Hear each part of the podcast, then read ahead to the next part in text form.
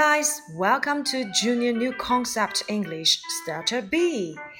This is our Unit 12 Hide Behind the Bush. Oh, have you ever played a game named Hide and Seek?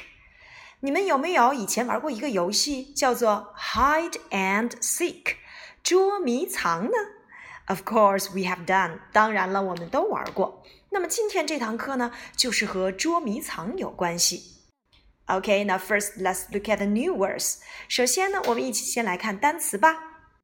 Biscuit, biscuit，饼干。Bush, bush，灌木丛。Catch, catch，接住。Drink, drink，喝。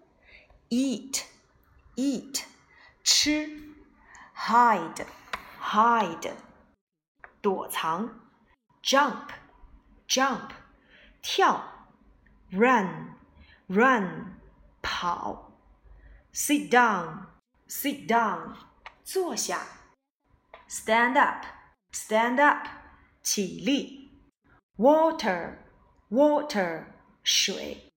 在这一课的单词当中，我们发现有好多词都是动词。什么叫做动词呢？当然就是表示动作的词汇了。比如说 ，catch 接住，drink 喝，drink some water 喝点水吧，eat 吃，eat a biscuit 吃一块饼干，hide hide behind the bush 躲藏藏在灌木丛里，jump jump on the bed 在床上跳，run。Run in the field，在田野里奔跑。Sit down, please， 请坐下。Stand up，请起立。那么今天这节课为什么都和动作有关呢？我们一起来看一看里面的小故事吧。Part A, listen, read, and say. Hide behind the bush. Lesson 1 A. Listen, read, and say, Stand up, Dan. Good boy. Eat your biscuit.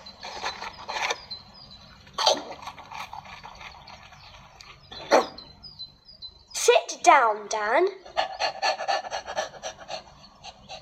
Good boy. Eat your biscuit.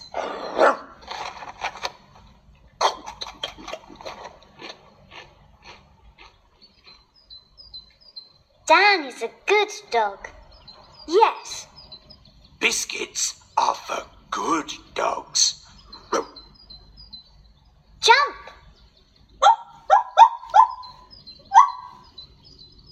Catch.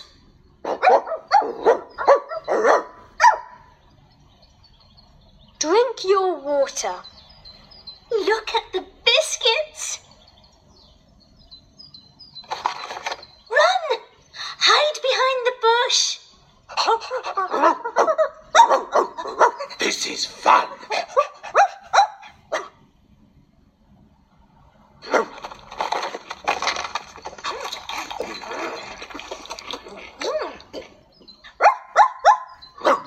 Biscuits are for bad dogs.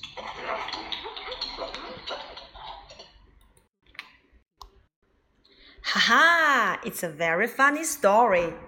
Stand up, Dan. Dan, 快起来。 Good boy, eat your biscuit. 好孩子，给你来块饼干。Sit down, Dan. Dan, 坐下。Good boy, 好孩子，eat your biscuit. 吃你的饼干。Dan is a good dog. Flora 对 Robert 说：“Dan 是一个好狗狗。” Yes，的确是啊。Biscuits are for good dogs。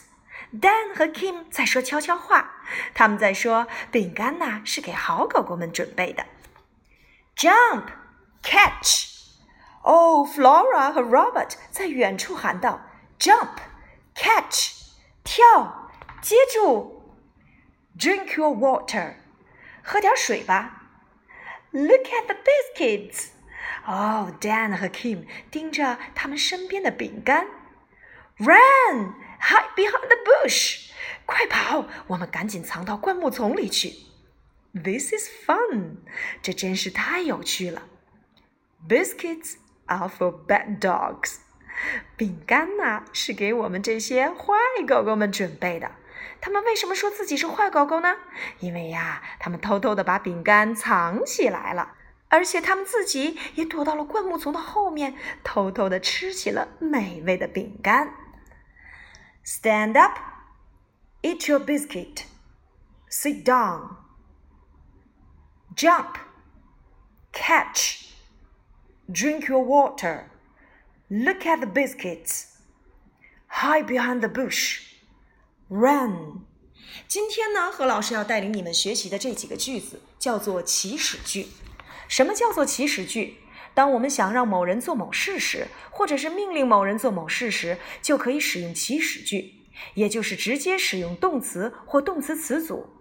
像今天我们所学到的 eat 吃，drink 喝，catch 接住，hide 躲藏，jump 双脚跳，run 跑步，sit down 坐下，stand up 起立。好了，那么我们用这些词来造一些祈使句吧。你会发现祈使句啊很简单，就是当你想让别人做某件事情，或者命令别人做某件事情的时候，我们就可以直接使用动词或动词词组来开头。其实这样的句子也就是省略了主语，而这个主语就是谁呢？You，你。Eat your biscuit，你吃你的饼干。You sit down, please，你请坐。You jump，你跑；You catch，你来接住。当然呢，为了使得这个句子看起来更简练，我们就省略了主语 you。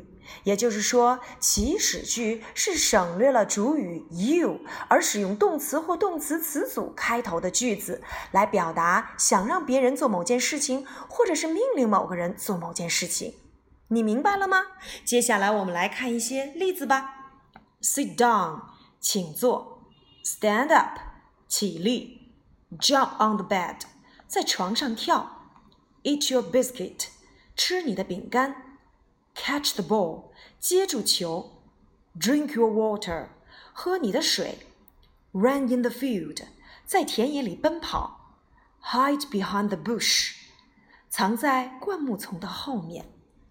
小朋友们，你们也来试一试这些祈使句吧。看一看，在生活当中，如果你想让别人做某件事情，能不能去运用这些祈使句呢？OK，let's try，让我们来试一试吧。今天我们的内容就到这里了，记得要练习我们的课后文章以及祈使句的用法哦。拜拜。